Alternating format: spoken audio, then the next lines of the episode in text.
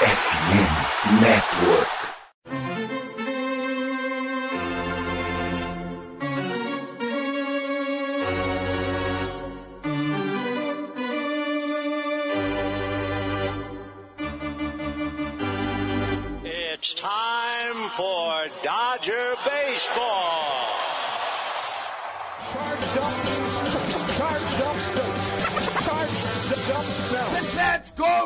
Dodgers! Let's go! Another home run party.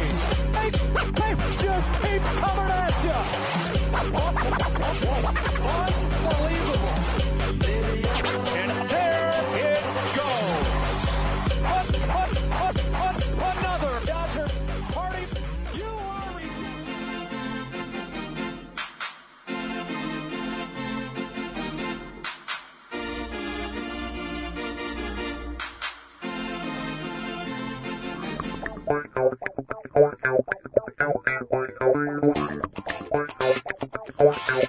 E aí, Dodgers Nation, tudo bem? Como é que vocês estão? Começando a partir de agora o episódio 151 do meu, do seu, do nosso Dodgers Cast Baseball, o podcast para falar do Los Angeles Dodgers aqui na FN Network. Eu sou o Thiago Cordeiro, na dobradinha com Gabriel Barros. E aí, Gabs, tudo bem, querido?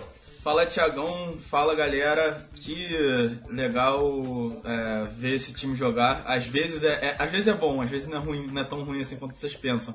Mas às vezes é, é- é muito bom e esse final de semana. Esse final de semana não.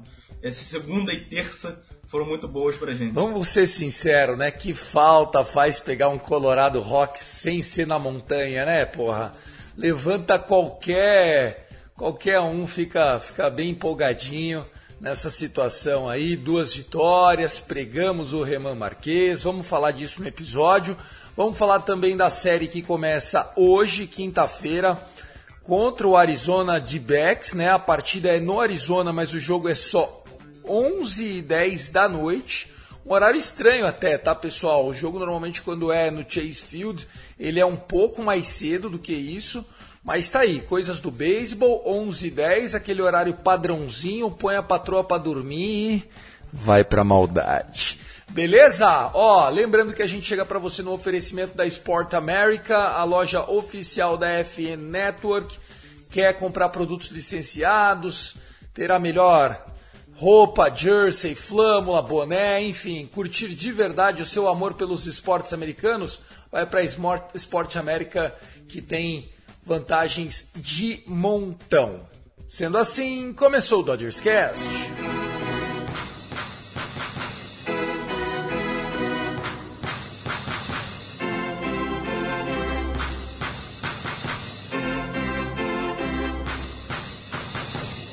Ai, ai, como é bom jogar contra o Colorado Rocks. Série de duas partidas. Começamos com o Dodgers enfiando um 13 a 4. Você olha o placar, você fala: "Nossa, né? Que belezinha". Então foi muito fácil. Bom, nenhum jogo que acaba 13 a 4, ele pode ser considerado difícil mas teve um momento em que o Michael Groove, né, o nosso menino, que havia sofrido três corridas, ele, ele saiu no quarto, no quarto inning sem ter literalmente nenhuma eliminação, né? Parece que tipo venceu o prazo de validade do moleque. A hora que ele voltou para tentar fechar a quinta entrada, que poderia lhe dar a vitória nessa primeira start aí do ano, ele acabou desandando.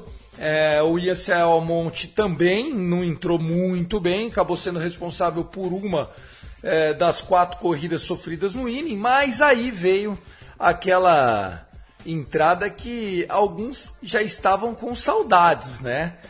Com dois eliminados, o juizão dá uma ajuda, e aqui eu preciso destacar que isso é importante ser dito, porque senão vamos falar que a gente só corneta e quando é, a gente é ajudado a gente não cita.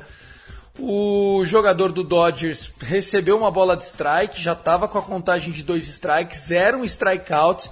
O juizão amigo do time da casa, caseiro, virou e falou: Bom! Aí todo mundo? Que? O técnico, pá, tal, foi aquela coisa. E depois disso, sete corridas, né? Sete corridas naquele inning. O jogo descambou, virou um 9 a 4 e depois a gente acabou anotando mais duas corridas, no mais um belo hit do Altman, né? O James Altman que conseguiu duas triplas no mesmo jogo, menino. Quero ver dar banco pro homem. E nós tivemos o renascimento de Jason Hayward. Quando o Gabriel Barros falou assim, não, porque eu quero ver o Hayward nesse time, eu falei, showball agora essa porra aqui. Vamos para as areias de Copacabana, Bandeirantes domingo de manhã com Luciano do Vale, né? Ver showball de futebol de praia com ex-jogador velho, calvo. Mas não, Hayward, ele começou ali esse revamp no ano. Tô achando que o nome dele vai pesar em algumas decisões. Não acho totalmente ruim, mas enfim, a gente pode falar disso mais pra frente. Barros, primeiro, antes de falar do Hayward, concorda comigo que o juizão ajudou? O que, que você achou desse jogo de segunda-feira? Eu acho que foi aquela famosa é, compensação, né? Ele compensou, porque no inning anterior, né, no inning que a gente toma quatro corridas do Colorado Rockies, ele marca uma, um, uma bola que foi strike. E era uma, uma jogada que era é, strikeout, throwout. Que tinha acabado de, de. Foi strikeout no. Se eu não me engano, foi no Blackmon. E e depois a gente pegou a pegou tentativa, de steal, steal, né? É, e aí ia ter dois outs no, no inning. Então, o que aconteceu com o Michael Grove no, no, no inning anterior, nem dá pra criticar tanto o Michael Grove, porque seria um approach diferente. Ele, ele tava com dois, é, dois em base, nenhum eliminado, enquanto que se o juiz tivesse marcado a, o strike, ia ser nenhum em base e dois eliminados. E, e dois aí, eliminados. Ele só precisava trabalhar com uma eliminação ali e aí era um approach diferente. Ele não precisava é, tentar fazer. É, induzir um contato, né, para tentar uma double play ou alguma coisa do tipo. Então, é, o, o, juizão. Ele ajudou a gente, claro, isso aí é, é fato. Era pra ter, sido strikeout e ter acabado o inning. E era para ter. É, a gente era para ter. No, no, anterior era pra ter tido um strikeout throwout. Então, meio que ficou elas por elas. Realmente teve ajuda, mas também teve a gente foi prejudicado no, no inning anterior. E falando um pouco sobre o Jason Hayward, eu tava. Calma, calma. Vamos falar primeiro, primeiro desse jogo de segunda-feira, porque o Hayward também foi protagonista no dia seguinte, senão a gente fala, depois repete. É, ainda falando desse jogo, o que, que você achou do Michael Groove até então? É. Pô, ele tava fazendo um bom é, jogo. Ele tava né? fazendo um bom jogo e aí, e aí foi o que eu falei. Não dá muito para criticar o cara. Por mais que ele tenha tomado quatro corridas no, no, no inning, não dá muito para criticar. Porque é um approach diferente. Então vocês têm que entender que é um approach diferente do que ele tava fazendo. Claro, ele deveria ter saído daquela situação com, com dois em base e nenhum eliminado. Eu acho que o essencial era ele ter, ter tido isso. Ele não tá pronto ainda. Não é que ele seja um cara. E o, o engraçado é que eu falo, ele não tá pronto ainda, mas ele foi da classe do Bueller, não foi? Né, não, então... e, assim, e assim, ele não tá pronto ainda, mas já sou mais ele que o Pepio. Então, tipo, será que um dia o Pepio vai estar tá pronto, né? Porque. É é, é, é a dúvida. Mas o Spring Training no PPO não foi muito bem? É, assim, é porque eu também não vi. Não, ele foi, ele foi, ele só precisa jogar. O Spring Training ele sempre vai bem, na Minor League ele sempre vai bem, né? Falta alguma coisa que o David Roberts não enxerga nele, que ele não, não tem as oportunidades e, e, quando tem também não performa com aquela maneira, porque uma coisa que é, é, é similar do Groove e do PPO é que os dois Tipo, o Dodgers colocaram ambos num potinho, num altar e falaram assim: nós vamos cuidar de você, meu menino, e tudo mais. Então, então é meio que isso. Mas ainda falando de quem jogou, né? Nós tivemos o Vessia saindo limpo. Pickford Fistinha saindo limpo. Nós tivemos é, Shelby Miller, é, garoto. Já tem três innings é, jogados esse ano, só um walk, quatro strikeouts. Lembrando que o Shelby Miller ele já foi closer, né, nos tempos dele iniciais lá de Cardinals. Talvez seja, vamos dizer assim, o Ivan Phillips 2023. É cedo para falar? Lógico que é. Se ele tomar quatro corridas, o que, que eu vou pedir? Vou pedir para ele ser mandado embora. Mas assim, no começo desse ano, eu tô, tô gostando, tô gostando. É, ele fez dois innings nessa. É, tudo bem que é, eram dois innings sem pressão nenhuma, porque o Dodge já tava 9 ou 11 a 4.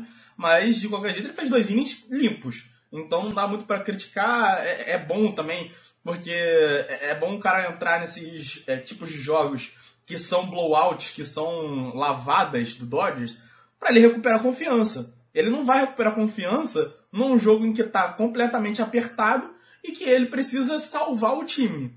É, claro que ganha se ele fizer, se ele for bem, se ele é, eliminar todo mundo e fazer um inning limpo e aí numa situação de pressão você acaba ganhando mais confiança do que numa situação que está 13-4 ou 11-4, claro, mas de, é, ele precisa ganhar confiança em jogos que estão decididos já, entendeu?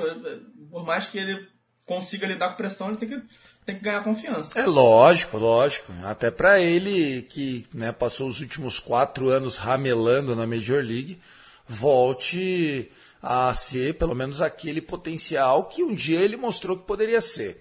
É, Gabriel Barros, continuando aqui a nossa análise desse jogo, James Altman também é um destaque, né? não só é, pelos é, pelas três RBIs que ele, que ele teve nessas duas triplas, mas pelo fato do, do Altman tá, cara, vamos lá, é, fazendo a liçãozinha de casa para quem quer jogar. Hoje o Altman ele tem um, um, um, average de 333, que nunca vai ser ruim, não, não importa se é dois jogos, três jogos, dez jogos. 333 é aquela coisa que você já não vê algo mentiroso como 400 e alguma coisa, e nem aquele Mendoza Line de 200. Já mostra uma constante. Foram cinco at-bats e essas duas extra base hits. E eu gosto também dele, é, do Altman, jogando nessa porção de batedor número 6, é, Barros. Por quê? Porque ele não só tem contato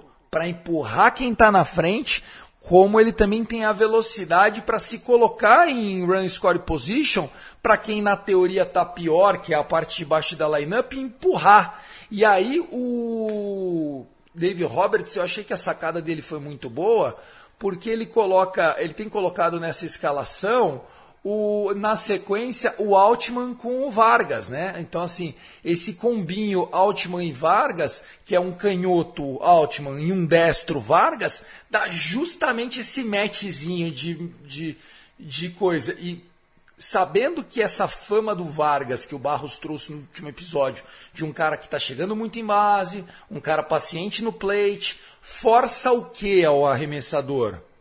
Tentar eliminar o Altman vocês têm que entender que existe uma, uma verdade no beisebol é quanto melhor for o batedor depois de você, melhor os arremessos que você vai ver. Porque o cara não vai querer chegar no próximo, ele vai querer matar você. Então ele vai ter que jogar a bola no strike para você, entendeu? Porque se ele eliminar você, o outro que é melhor que você, ele pode andar na primeira base sem sofrer e depois ele trabalha com esse corredor em base, entendeu? Então é uma verdade hoje isso. Esse combo Altman Vargas, ele se retroalimenta, Gabriel. É, não só o, o, o, rebatedor que vem depois de você, como o que vem antes também, às vezes é, é melhor para você. Porque o caso, por exemplo, do Will Smith, é, ele vem depois do Fred Freeman. Então, se tiver com bases, lot, é, bases lotadas, então um ou dois né, eliminados, é, um ou dois na, na, em base, os caras não vão querer arremessar pro Freddie Freeman porque o Freddie Freeman foi MVP. E aí depois vem o Will Smith, e aí você vai ter que eliminar o Will Smith. Então, Isso. basicamente o Altman, é, o Altman e o Vargas estão se retroalimentando ali. Porque. O Altman é a isca e o Vargas é a vara. Gostou dessa, dessa analogia, Barroso? Gostei muito, gostei muito, gostei muito. É, é eu então achei é perfeito. É isso mesmo. Definiu o que é Altman e Vargas. Eu também tô achando, é a isca e a vara. Bom, vamos lá, ó, trazendo aqui os jogos então que aconteceram na terça-feira, Julio Urias contra Herman Marquês. O Julio Urias, uma partida bem parecida é, Barroso, com o que a gente viu da estreia do Julio Urias, né? Um, o, o Julio Urias ó, ótimo, né? Assim, dentro, dentro da sua possibilidade ali de, de performar, teve mais uma vez a vantagem de ser mandante, o que, poxa, para início de temporada é sempre melhor do que você jogar fora de casa, e contou com o apoio do, do ataque Qual foi a diferença da primeira partida para essa, né? Porque você vai falar assim, pô, mas qual é a semelhança? No primeiro jogo ele tomou duas corridas, nesse jogo agora ele não tomou nenhuma. É que em ambas as corridas o Julio Urias teve seis innings arremessados em cerca de 80 arremessos. A produção dele foi a mesma, ele tomou cinco rebatidas, demos sorte de não tomar nenhuma corrida. Normalmente, se o pitcher toma cinco rebatidas, uma runzinha ele toma, né? Mas o que, que mostra disso? A mesma coisa do primeiro jogo da estreia, que é com corredores em base, essa versão Julio Urias em duas starts de 2023 está entregando menos a paçoca do que entregava no passado, Gabriel.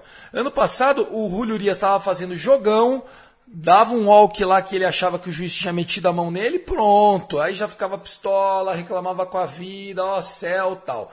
Então assim, gostei do Julio Urias e agora sim o destaque para ele, né? Jason Hayward, que já tinha rebatido um home run no dia anterior, voltou e meteu mais uma paulada demais, né? O homem Jason Hayward, para quem não sabe, foi um baita de um cara quando jogava no Braves, amigo pessoal do Fred Freeman. O Fred Freeman falou para o GM, né? Falou para o Andrew Friedman, Andrew, dá um contratinho de minor. Ele falou que, que, que, tipo, a mulher dele toparia morar na Califórnia. O cara é bom para essa molecada agora. Eu acho que ele é bem parecido com o Justin Turner em termos de vestiário. Mesmo que ele não jogue, já muito melhor que aquele Hanser Alberto, que esses vagabundos que você trouxe nos anos. Moral da história. 350 conto de invite, 680 de salário, tá no time, já meteu dois home run. Se você colocar agora o Jason Hayward para jogar, já não é nenhum absurdo. Pode ser absurdo daqui a duas semanas? Pode ser. Mas o Jason Hayward conquistou em campo condição de jogar e fora dele aquilo que todo mundo já sabia, o homem é resenha, o homem é bom de grupo e tá ajudando a molecada a ficar calma que tá tudo bem. O Jason Hayward me animou um pouco quando falaram que ele tava mexendo um pouco, bastante no swing dele e que a comissão técnica tava bem animada para essas mudanças. Aí eu falei, bom, se a comissão técnica do Dodgers que trabalha com Freddie Freeman Mookie Betts, Will Smith, tá animada com o, o, o, swing do Jason Hayward, é porque alguma coisa tá acontecendo. Então eu falei, eu quero ver ele jogando, porque, né? Vamos ver o que, que pode acontecer. O máximo que pode acontecer é ele ser horrível no ataque e, e toda a, a sina de que ah, ele, o swing dele tá, tá mudando não deu certo. E a gente vai ficar com um cara que era o contrato de minors. Então, para mim, não, não tinha muita, muitos pontos negativos nessa contratação. E aí eu tentei, falei, quero ver, porque, né? O cara falou que tá mudando. Então, se ele tá mudando, se ele tá querendo mudança, é porque ele não tá satisfeito com o que tá acontecendo até agora e ele quer melhorar. É, ninguém quer mudar para pior. Ninguém uh, olha assim e fala assim, pô, tô bem, né? Vou, vou piorar aqui, só de sacanagem. Não, até porque, pô, ele, ele era um All-Star, Gold Glove, e aí ele teve um contrato grande com o Chicago Cubs que simplesmente ele não performou. E é fato, cara, ele não performou. Não adianta a gente dar desculpa para ele, até porque é problema do Cubs que pagou. A gente, Dodgers, não temos risco nenhum com ele. Aliás, ele veio para ser o quinto outfield. Então, é, eu, tô, eu tô feliz de ver o Hayward performando. Acho que é, essa é a, a, a, nossa, a nossa grande vantagem de, de ter um, um, um time é, barato para futuras é, contratações, como o Dodgers está montando, né? Falar que o Dodgers tem um time barato é sacanagem, mas no sentido de perto do que já foi, é, da folha salarial que já teve, com o que está se praticando no mercado hoje, hoje o Dodgers está fazendo o quê? Se posicionando para os próximos anos. Ter um cara como Jason Hayward 2023 é lucro do lucro, é dinheiro que você está guardando, é liderança que você está passando, experiência que você está. Cara, mais um golaço, não só do Andrew Friedman, mas do Fred Freeman, que nós falamos aqui nesse microfone do Dodgers Cast, que pediu para usar o vestiário do Red Turner, né, do Justin Turner lá no Arizona, em Camelback Ranch, para dar a liga para os jovens. Ó, o novo capitão dessa porra moral aqui sou eu, pode vir comigo, vem com o Fred Freeman que você tá em casa. E ele trouxe um cara de confiança dele, um, como nos Estados Unidos eles chamam um bodyguard, tá ligado? Um, um, um, segurança, um, um dog, né? Que eles falam, ah, my dog. Tipo, trouxe um cara da turma dele, Jason Hayward, tiozão, e bora, velho. Tô feliz demais. A vitória foi mais importante para consolidar o Julio Urias como um cara mais calmo e também consolidar o, a dinâmica né, do, do Jason Hayward é, no time. E só para só trazer a informação que você falou que o, o Freddie Freeman fez isso com o, o, Jason Hayward e o Mookie Betts fez isso com o, o. Martinez. Era o melhor amigo dele lá em Boston. Falou assim, ó, esse cara, além de, de, de ser um professional hitter, que, que eles falam, né, como eles falam, que é um rebatedor. É um cara, é um cara que tipo acorda cedo e dorme tarde e gosta de trabalhar, né? Exatamente. E ele é um cara que é líder de vestiário. Ele foi líder do, do Boston Red Sox quando o Mookie Betts estava lá e foi o, o, veterano assim que ajudou o Mookie Betts. E agora está sendo veterano para ajudar essa garotada aí do, do Dodgers a performar melhor, né? Então, gostei muito. E sobre o, o, o Urias, ele chegou a ter um momento ali do, do jogo em que ele lança um puta madre, né? Aquele famoso puta madre dele, mas depois também foi, foi o único ali que eu, que eu lembro que ele falou e o resto ele, ele olha pro, pro coisa, fica. Ah, pô, poderia ter sido melhor, mas não fala nada, não, não, não mete palavrão, não sai jogando luva pro alto. Essa versão do Julio Urias está muito melhor do que a versão do ano passado mesmo.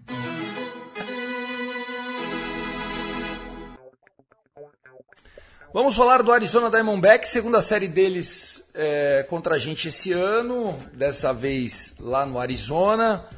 E nós temos é, um rival de divisão de novo, né? É, o sétimo, oitavo, nono e décimo jogo, são quatro jogos essa série. A gente continua dentro da National League West, né? Nós não iremos é, sair da divisão tão breve, até porque depois do D-Backs a gente tem o Giants, né? Então, assim, estamos bem caseiro nesses confrontos, né? Eu fico vendo o Red Sox pegar o Pirates, uns puta de uns confrontos tipo é, alternativo e nós estamos naquela tocadinha. Não acho ruim, até porque é uma chance que o Dodgers tem de tirar um, um pouco dessa pressão das costas.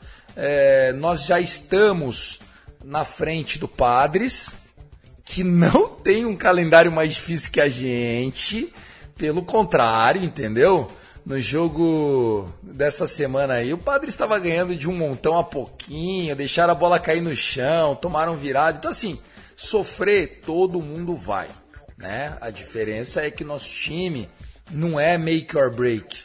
Não é se não ganhar esse ano acabou. Pelo contrário, esse é o primeiro ano da próxima geração do Los Angeles Dodgers, que tem como referência Mookie Betts, Fred Freeman, Will Smith, é isso, entendeu? Tá chegando. Lembrando, esse time tá sem o Gavin Lux, que era para ser também um protagonista junto com Miguel Vargas, com James Altman, com o próprio Will Smith, que tem 27 anos agora, que pro beisebol é bem jovem ainda. Então, é, o que, está esperando dessa série de quatro jogos? Se quiser passar um pouquinho o matchup aí, fica bom. Bom, é uma série que a gente já viu mais ou menos o, o que pode acontecer é, na primeira série do ano, quando a gente jogou contra eles é, dentro de casa, só que como é fora e o, o, o estádio do Diamondbacks, né, o Chase Field, ele é um pouco mais hitter friendly, né, que é mais, é, é mais tem mais poder de rebatidas para os rebatedores, né, melhor para os rebatedores é uma série que vai ser. vai ter bastante corrida. Acho que os nossos arremessadores vão ter um pouco de dificuldade quanto a isso. E só para passar os confrontos aqui, o primeiro confronto é Mary Kelly contra Dusty May, né? Mary Kelly para é, Arizona, Dusty May pelo Los Angeles Dodgers. O segundo confronto é o uh, Clayton Kershaw por, por Los Angeles e o Madison Bumgarner pelo Arizona. O terceiro confronto é o Noah Syndergaard pelo lado do Los Angeles Dodgers e o Zach Davis pelo lado do Arizona Diamondbacks. E pelo, uh, o último confronto é o Michael Grove pelo lado do Dodgers e o Ryan Nelson pelo lado do Diamondbacks. Então, eu acho que pela, pelos arremessadores, a gente tem um pouco mais de vantagem quanto a isso, né? Quanto ao, ao, aos confrontos. Só o Merrill Kelly aí que eu coloco na conta do Arizona que é, acho que é bom. O Zach Davis vira o, o Greg Maddox contra a gente, mas ele não é bom o suficiente para poder ser um arremessador elite nesse jogo. Embora contra a gente, né? A gente sabe como é que é. Sem dúvida nenhuma. Eu acho que assim, cara, o que eu falei na primeira série do ano não vou tirar nada, tá? Quando você coloca um time do Los Angeles Dodgers para pegar o Arizona Diamondbacks, não tem essa de ah, joga em casa, o favoritismo é do time mandante. Não, o favoritismo é do Dodgers, cara. Não tem o que falar. O Dodgers tem que entrar lá e tem que amassar. Pronto, simples assim. Hoje, o confronto do Dusty May com o Kelly, ele, ele parece ser muito bom, porque apesar do, do Mary Kelly ter zerado contra a gente no, no, no primeiro, no primeiro jogo do ano lá, cara, sendo bem sincero, pô, não foi, não foi por mérito dele. Ele deixou muita coisa na pista, ele deu quatro walks, três hits. Cara, era pra gente ter aproveitado muito mais. Foi um jogo completamente fora da curva. Aqueles a gente já falou sobre ele no, no episódio 149 ou 150, não sei. Então, assim, eu, eu vejo a gente como favoritismo. Tô ansioso para ver o MEI. E assim, eu tô ansioso para ver a versão do MEI que a gente viu agora. Qual é a versão do MEI que a gente viu agora? Não é o cara que vai sair enfiando bola no meio da zona do strike, fazendo os negros girar e a bola sumir. É o cara ser exper experiente, o cara ser, conseguir contatos ruins, aproveitar que ele tem 100 milhas, e não é aproveitar que tem 100 milhas para poder é, amassar os caras no strikeout, é aproveitar para trabalhar as bolas lentas junto com uma bola de 100 milhas para deixar sempre o rebatedor off-guard, né? Que eles chamam lá fora, que é você sem saber o que você, o que você tá esperando. Então, assim, cara, gostei muito do repertório do Dusty May, tô confiante pro jogo de hoje, vamos torcer. Na sexta-feira, Clayton Kershaw contra Bungarner, me perdoa. Pode acontecer de tudo, mas o Bungarner, até onde eu sabia, nem jogar ia. Tava na, na injury list. O que, que ele tá fazendo aqui? É ele mesmo? Acho que não é não, hein, meu? Eu tô me baseando pelo que aconteceu no, na série passada, né? Eu não sei se o Baumgarten foi na, na list. Porque... Ele tava cansado, falando que ele ap apresentou uma fadiga. Eu vou até confirmar. Ah, não, é isso mesmo. Não é o Bumgarner. Tá no site da MLB, tá to be disclosed, né? O TBD, famo, famoso TBD. Aí no sábado, 8 e 10 da noite, o Syndergaard também com um arremessador a ser nomeado, vamos dizer assim, fechando no domingo. Esse jogo acontece às 4 e 10 da tarde, aquele horarinho gostoso. Michael Groove também com um pitcher a ser nomeado. O Arizona Diamondbacks, nós não estamos na segunda semana do ano, eles já não tem mais rotação. Tipo, vai aparecer uns moleque aí, vai fazer jogo de bullpen. É isso, é. né? É, eu, eu fui me definindo pelo que tinha acontecido na série passada. Eu imaginei que talvez pudesse ser essa questão de, ah, não vou definir o, o, o pitcher agora, mas a gente sabe qual vai ser o pitcher, né? Às vezes o, o Dodgers faz isso, mas eu não sabia dessa lesão do, do Garner, o que deve mexer bastante na rotação. Eles devem puxar o, os dois primeiros pitchers, né? O Zach Davis para jogar contra o Kershaw, o, o Ryan Nelson, que jogou aquele outro jogo, deve jogar contra o, o Syndergaard, e aí eles devem puxar um moleque, ou fazer um jogo de bullpen no último jogo contra o Michael Grove, até mesmo porque o Michael Grove também é um moleque no, no lado do, do Dodgers, então acredito que pode ser que eles façam isso. É, é, é, eu acho que a gente tem total condição de, de ganhar essa série. Eu não vou falar Três varrida. joguinhos, três joguinhos, é, Gabriel. É, eu não vou falar varrida, porque varrida é. Porque é. dá azar. Você não vai falar varrida porque é proibido falar varrida. E assim, vai ter um jogo em que a gente vai ver o, o que o Dodgers fez com o Diamondbacks na naquele primeira na primeira série, né, que a gente não consegue rebater de jeito nenhum, não consegue rebater em, com runners in score position. Então, com certeza vai ter esse jogo do Dodgers, a gente vê isso várias vezes. E acredito que talvez um 3 a 1 seja o suficiente e seja bom, assim, um 3 a 1 fora de casa. Rapidinhas aqui do nosso Dodgers Cash, né? Lembrando que o Fernandão é, tá, tá correndo em dobro lá no trampo. A gente também tá com os dias bem corridos aqui da temporada regular, então vai ser bem comum. Ou eu e Barros, ou eu e Fernandão, ou nós três juntos, ou eu sozinho. e assim nós vamos, né? O grande momento aqui desse final de semana é, tem sido essa dupla Vargas e é, a, a, dupla Vaga, Vargas e James Altman, né? E aí muita gente está achando que esses meninos aí estão impressionando. Mas o Michael Groove, que é companheiro do James Altman lá da, da categoria de base, da Farm System, falou assim: você achou mesmo que eles estão mandando bem?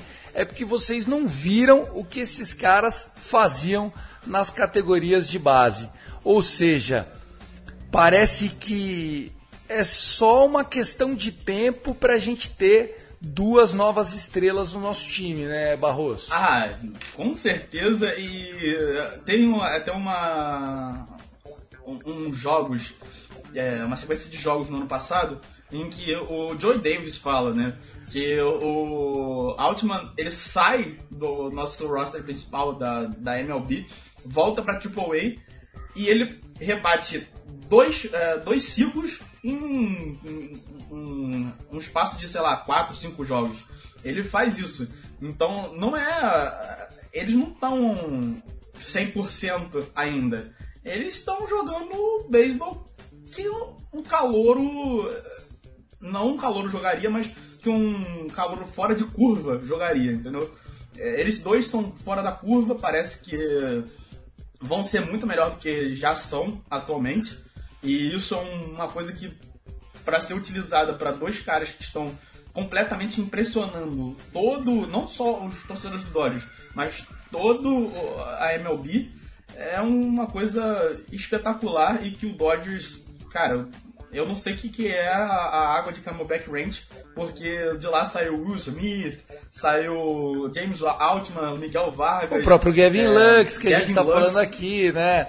Absurdo. É absurdo, é absurdo. Óbvio que ninguém sabia que o Gavin Lux ia machucar, né? Senão eles tinham trazido alguém maior que o Miguel Rojas para ser o seguro do shortstop, mas certeza que o Friedman virou pro dono lá, pro Stancaster, pro Magic Johnson e falou: Rapaziada, vocês querem que eu gaste 20 milhões num veterano que vai jogar a mesma bola que uma molecada de um milhão? Que vai ter mais quatro anos de arbitration pra gente segurar eles? Se vocês quiserem, beleza. Mas depois vocês vão pagar também o cheque de Shohei Otani? Vocês vão renovar com o Walker Birler? Vocês vão dar os 30 milhões do Julio Urias? Não vão, né? Então vamos segurar esses moleques que pode se tornar caras de 20 milhões daqui a 4 anos, enquanto isso a gente gasta os 20 milhões que viria para algum cara para esses lugares, nos caras que já estão aqui. Andrew Friedman tinha que ser gerente da minha conta de banco. Não ia atrasar um boleto mais, viu, Gabs? Se o Andrew Friedman é, o Andrew Friedman é qualquer coisa, eu confio. Ah, Andrew Friedman é. Quer fazer pizza? Eu, eu vou na pizzaria. Vou. É, pô, é o seu Uber. Pô, tá tranquilo. Porra, tô, boa, tô, em, tô casa. em casa. não... Foi assustador, mas parece que nada grave, né? Mookie Betts e Jason Hayward se colidiram, né? É, caralho, né? É, o, o Mookie Betts, ele saiu correndo, ele tava na segunda base, mas instinto de outfielder, sabe aquela coisa de é minha, é minha, é minha, é minha, é minha. E cara, a, a lei não escrita do beisebol é se a bola tá no outfield, a prioridade é do outfielder.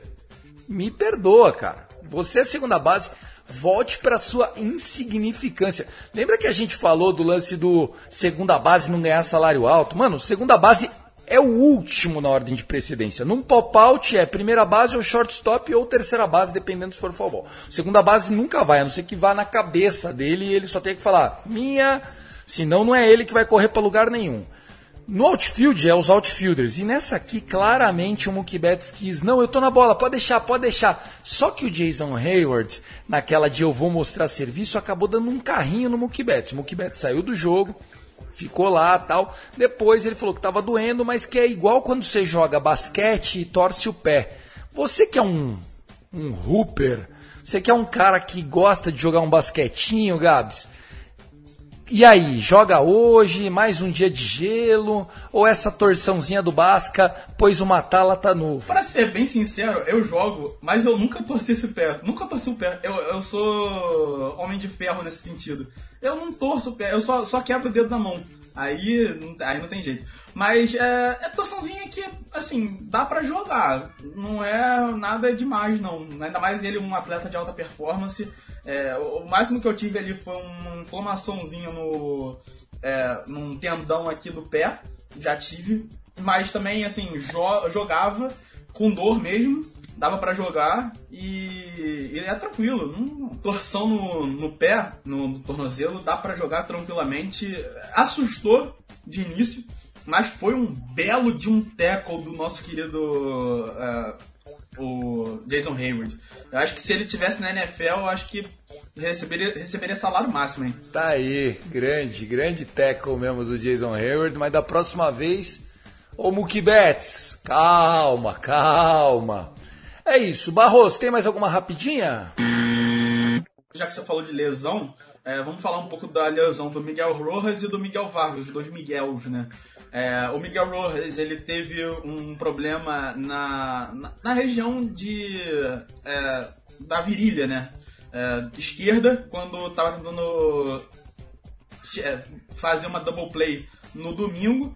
E aí o Dodgers começou a ser um pouco mais cauteloso com, com o Miguel Rojas. É, e o Miguel Vargas foi acertado com uma bolinha né, na mão direita.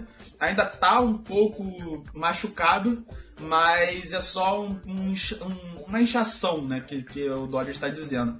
Então pode ser que os dois voltem à lineup nesse final de semana, mas é, o Dodgers ainda está um pouco cauteloso, até mesmo porque o time está 4-2 e está jogando bem sem os dois, então não, não precisa forçar muito nenhum dos dois para voltar. É melhor que se recuperem 100% para a gente poder chegar no final da temporada com todo mundo bem e saudável. Sem dúvida, sem dúvida, sem dúvida. E ainda para terminar, né, esse lance de lesão, depois do jogo, o Dave Roberts. Dave Roberts é uma figura, né, velho? Quando a gente fala que ele é um burro com sorte, foram perguntar do Mookie Betts pra ele. E aí ele falou: ah, não, o pessoal já tá tratando o joelho dele. Aí pronto, né, meu? Pronto, os caras. Aí o Mookie saiu andando, os caras, e o joelho? Ele falou: não, não é joelho, não, é o tornozelo. Porra, ô, ô, ô, ô Dave Roberts. Porra, pelo amor de Deus, quer matar a gente, cara? Pelo amor de Deus. É isso, pessoal. O nosso Dodgers Cast vai ficando por aqui. Gabriel Barros, um abraço. Um abraço, Thiagão. E só pra fazer meu. É, só pra botar o meu nome aqui na, na, na mídia, né? Quem quiser, quem gosta de basquete, vai lá no canal do Barros e vejam os vídeos e tá, tô voltando agora, tive uns probleminhas, tive que fazer umas coisas também de, de freelancer, então não consegui tempo pra editar, pra gravar e editar, mas agora que eu tô com tempo, tô fazendo lá. É, hoje vai sair mais um vídeo, era pra ter saído ontem, mas deu um problema aqui em casa, mas é, eu vou soltar o vídeo hoje, já tá até programado, já tá no YouTube programado para soltar, sobre Detroit Pistons, então se vocês quiserem ver, Podem ir lá ver. O Detroit Pistons desse ano ou o, aquele Bad Boy? Não, desse ano. É, é, é, você vai entender quando você vê o título do vídeo. É falando sobre o, o que esperar do Detroit Pistons. Ah, esse daí é apostar contra e contar as notinhas, velho. Tá fácil demais, não tá segurando ninguém não. É isso, pessoal. Vamos ficando por aqui. Um forte abraço. Eu sou o Thiago Cordeiro. Não deixe de seguir a gente nas redes sociais, CastDodgers. Um abraço para o nosso Kevin o Dodger. Lembrando que a gente faz parte da FN Network, a maior rede independente de podcasts sobre esportes americanos do Brasil. Um abraço, até a próxima. I love LA. Go, go, go, go, Dodgers!